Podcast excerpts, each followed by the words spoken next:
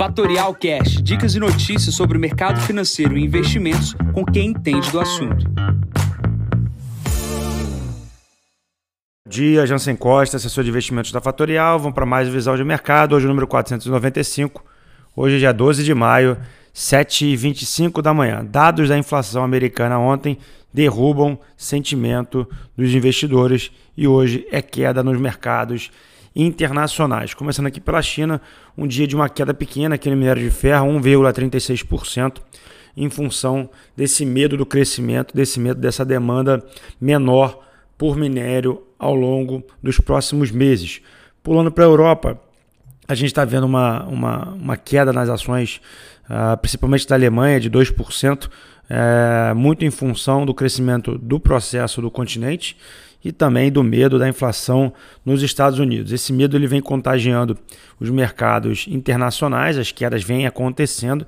Obviamente, empresas de crescimento vêm sofrendo muito mais do que as empresas de valor, dado que a geração de caixa dessas empresas mostram alguma resiliência. Mas é importante a gente olhar que todos os ativos de risco e todos os ativos também uh, conservadores, os de renda fixa, têm caído. Como é que a gente consegue explicar isso? A taxa de juros subindo, o preço unitário do título vem caindo. Então, todo mundo no exterior que está aplicado em renda fixa, renda variável e também nesses criptomoedas está perdendo valor. O que, que acontece? Tiramos dinheiro do mundo, por consequência, o mundo fica mais pobre. Então, a, a visão é que isso aconteça e retire o poder de compra das pessoas, as pessoas comecem a comprar menos. Por consequência, o preço dos ativos deveriam cair e diminuir a pressão inflacionária. Enquanto isso não acontece, bolsa segue no zigue-zague, subindo e descendo em função do humor dos investidores.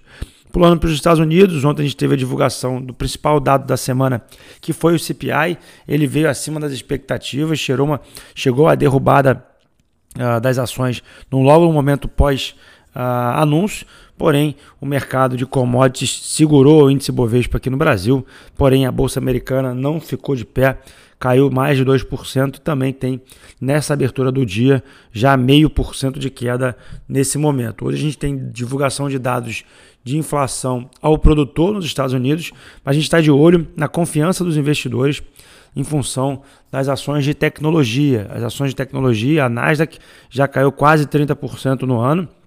Lembro aqui que essas ações se valorizaram bastante nos últimos anos e aí o medo e o que está gerando esse processo de queda das ações é uma diminuição do crescimento, uma queda da demanda, por consequência, menor preço das ações, menor patrimônio das pessoas para possível redução da inflação. Porém, o que a gente não consegue ainda ver e vislumbrar uma organização global é na cadeia de suprimentos, enquanto a China tiver naquele processo de lockdown. É importante frisar que a China ontem anunciou ali uma reabertura dos portos, algo que precisa ser feito, mas precisamos ter uma reorganização daquilo que ficou parado. Então, enquanto isso a gente não, não vê uma, uma, um alinhamento disso, dificilmente a gente vai ter um processo organizado. Outra questão importante que vem dos Estados Unidos é essas pautas ESG, isso tem é, segurado alguns investimentos na parte de energia, isso tem causado problema, é, dado que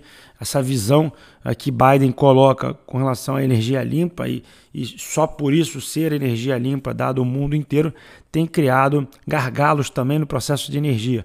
Aqui no Brasil é um pouco diferente, mas na Europa e nos Estados Unidos, onde a demanda de energia é muito maior e a fonte de energia principal é o carvão, a gente está tendo problemas nessa linha de discussões. Olhando para o Brasil, movimentação das empresas aqui, a Gol anunciou uma fusão com a Avianca, é uma, uma fusão que não se esperava no mercado, vai se criar mais uma companhia aqui, vai se perder mais uma companhia aqui no Brasil de aviação. A gente já tinha poucas, perdemos mais uma na concorrência. Aqui também no valor no dia de hoje, a expectativa do mercado com relação à taxa Selic, ela de permanecer mais alta, ela vem aumentando as apostas.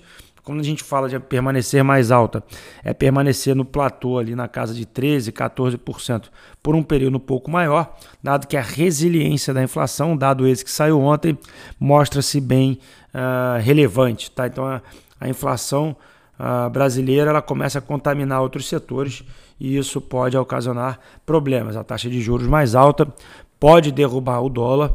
É, o problema é que nós estamos importando inflação através, por exemplo, do preço da gasolina, tá? Outros ativos que a gente também está importando é, seria o preço do minério de ferro e também de commodities agrícolas. O problema é que, para o nosso caso aqui, é, a gente tem a maior receita nessa linha de, de, de, das empresas e também tem uma inflação em função do preço para aqueles que são os consumidores, que somos nós mesmos. Tá? Então há uma, um contrabalanceamento. Porém, é, não é bom a gente estar tá vendo ali o custo da gasolina, por exemplo, bater quase R$ reais aqui na bomba. Tá?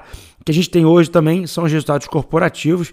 Ontem o Banco do Brasil divulgou um resultado muito positivo de 6,6 bilhões de reais, acima das expectativas dos analistas, e hoje a gente tem alguma uma, uma quantidade grande aqui de empresas principais a serem divulgadas resultados, por, exemplo, B3, Redditor, GPS, Enalta, CPFE, Ambipar, Congás e Energisa são as principais aqui do dia. Tivemos divulgação de outros resultados corporativos no dia de ontem, chama atenção também para a Braskem. A agenda de hoje, às é, nove e meia da manhã, é, inflação ao produtor nos Estados Unidos. Nesse momento, a S&P opera com 3.912 pontos, cai 0,50%, o VIX na casa dos 33, mostrando aí bastante volatilidade.